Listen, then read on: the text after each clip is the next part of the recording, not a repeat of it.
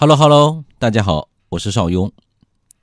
现在呢，大家买车啊，大多都选择自动挡，毕竟简单好开还轻松嘛，觉得不需要什么技术含量。可是自动挡虽然开起来没有手动挡那么的难，但也不是开卡丁车、碰碰车吧？很多事情啊，邵雍觉得还是有必要拿出来说一说。咱们首先说。自动挡车的起步，发车以前，咱们先检查一下变速箱是不是在 P 档或者 N 档上。不在这两个档位呢，发动机啊一般是启动不了的。你如果强行启动，有可能会烧坏变速箱的空档启动开关。有的车型呢，在其他档位误启动的话，有可能使汽车突然往前一窜，有安全隐患。很容易发生事故，因此呢，启动之前呢，要确认是否在 P 或者 N 档。当然，现在很多车型呢已经改进了很多，比如说呢，有的需要踩刹车才能挂档，有的呢还需要按下解锁按钮，这些啊都是为了在启动时不会出现危险来设计的。然后我们说说啊，自动挡车的开车的技巧。大多数朋友开车的时候呢，都是挂在低档上，一个低档走天下。要加速呢，就踩油，感觉肉了呢，就再猛踩一脚地板油。殊不知啊，自动挡它也是要换挡的，正确的使用限制档位啊，才能完全的发挥车辆本身的动力。那有的车型呢会有 L 档，有的车型还有一二三档，或者是 D 加。低减、S 档、M 档之类这样的档位，这个呢都叫做限制档位，可以在上下坡道的时候使用。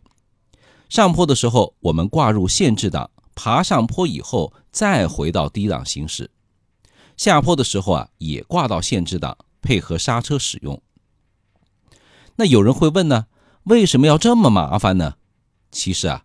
这就跟你在驾校学习的手动挡的低速档使用原理差不多，这样呢可以减轻刹车的压力。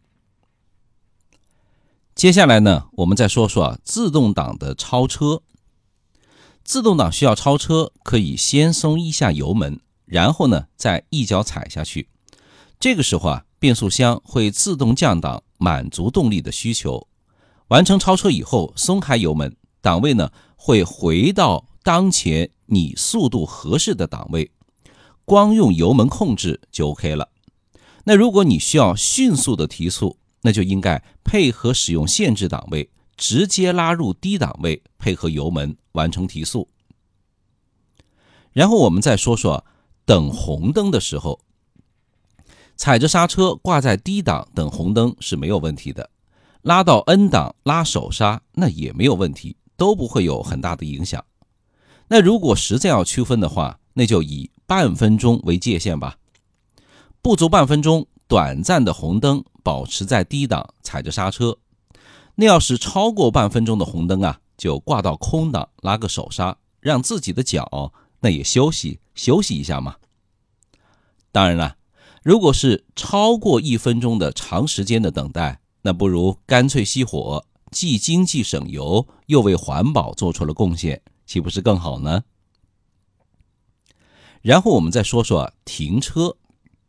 咱们一开始说了，起步的时候有讲究，其实呢，停车它也是有讲究的。不少车主在坡道停车的时候，直接挂到 P 档拉手刹，其实呢，这样做会损坏脆弱的变速箱。那邵雍平时操作的顺序是这样的：踩住刹车踏板，直到呢车身停稳，然后推进空档，再拉手刹松脚刹，最后呢等车身平稳了以后，挂到 P 档，拔钥匙走人。为什么要这样做呢？因为啊车辆停在不平整的地面，直接挂 P 档拉手刹的话，车辆呢会前后啊稍微移动一下。由于 P 档变速箱有一个咬合装置，是和变速齿轮它咬住的，所以如果这个挪动啊，就会对变速箱的齿轮造成冲击，影响它的使用寿命。然后我们说说自动挡车型倒车。邵雍身边呢有不少老司机都有一个不容易察觉的习惯，就是啊性子都比较急，车身呢还没有完全停稳的时候，就急着挂到倒车档或者停车档，偶尔啊还会听到咯噔一声的声音。这种做法呢会打坏变速箱内部的齿轮，所以啊咱们需要在车停稳以后再挂到倒档去倒车。记住哈。车没有完全停稳之前，是绝对禁止把变速箱挂到 P 档的。那听完今天的节目，你有没有突然觉得自动挡它也是有大学问的呢？如果你知道更多的关于自动挡的开车技巧和禁忌啊，那也欢迎到评论区我们一起来交流互动。那我是邵雍，感谢您的收听，拜拜。